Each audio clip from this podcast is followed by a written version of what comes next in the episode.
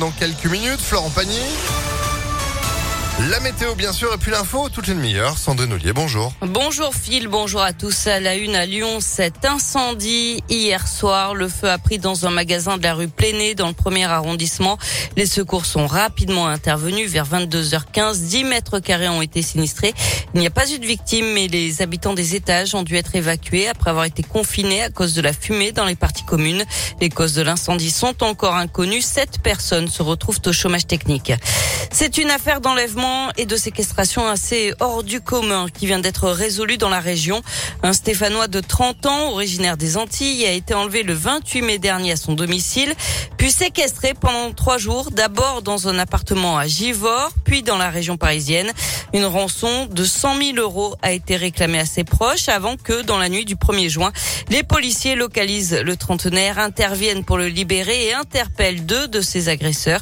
Les précisions d'Éric Simon, commandant chef du service de la police judiciaire de Saint-Étienne. Je vais vous dire que cette affaire, elle n'est pas comparable aux précédentes. Parce que la plupart du temps, quand on travaille sur des enlèvements, séquestrations, la victime a déjà été libérée. Tout au parti de la rançon a déjà été payé. D'ailleurs, on ne le dit pas toujours. Et ce sont des dossiers ou des enquêtes, on va dire, froides, où on travaille de manière méticuleuse, un petit peu dans toutes les directions, en prenant, en quelque sorte, notre temps. Or là, c'est pas du tout le cas. Là, on a une victime qui est aux mains des malfaiteurs et dont euh, la vie est en danger. Et donc la priorité de ce type d'affaires et d'enquête, c'est euh, immédiatement de localiser la victime pour pouvoir euh, le plus vite possible, mais le plus assurément aussi la libérer.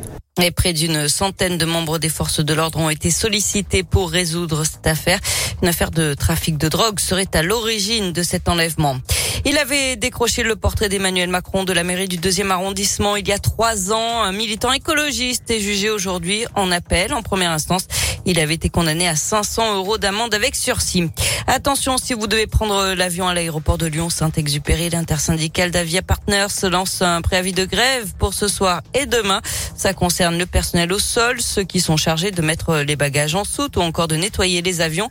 Le préavis court de 20h30 à 23h30 ce soir et demain matin de 4h à 7h30. Les revendications portent sur des revalorisations salariales et sur l'amélioration des conditions de travail. Et puis 5 cas de variole du singe confirmés en Auvergne-Rhône-Alpes, 66 au total en France, la plupart en Ile-de-France. Tous les malades sont des hommes âgés entre 22 et 63 ans. Près de la moitié ont voyagé à l'étranger avant le début de leurs symptômes, dont certains dans plusieurs pays différents, indique Santé publique France. Du sport, du cyclisme et une victoire française hier sur le critérium du Dauphiné, celle de David Godu qui s'est imposé hier à Chastré-Sancy dans le Puy-de-Dôme. Le Breton a devancé Wout van Aert au sprint. Le Belge récupère tout de même le maillot jaune. Quatrième étape aujourd'hui, un contre-la-montre dans la Loire, un peu moins de 32 km entre Montbrison et la bâtie d'Urfé. Du tennis, l'Open Soprasteria à Lyon. Deuxième tour aujourd'hui avec notamment Richard Gasquet contre un Argentin Colarini, 212e joueur mondial. Enfin, carnet blanc en politique. Il a troqué le casque de moto contre des alliances. On apprend ce matin que François Hollande s'est marié samedi dernier en Corrèze. Il a épousé l'actrice Julie Gaillet à la mairie de Tulle. Selon la montagne, parmi les invités, le chanteur et acteur lyonnais Benjamin Biolay. Leur liaison avait été révélée en 2014 par le magazine Closer alors que François Hollande était président.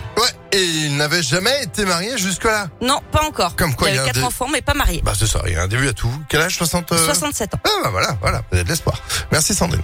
Vous êtes de retour à 8h30 À tout à l'heure. Allez, c'est la météo 8h04. Et c'est mitigé aujourd'hui.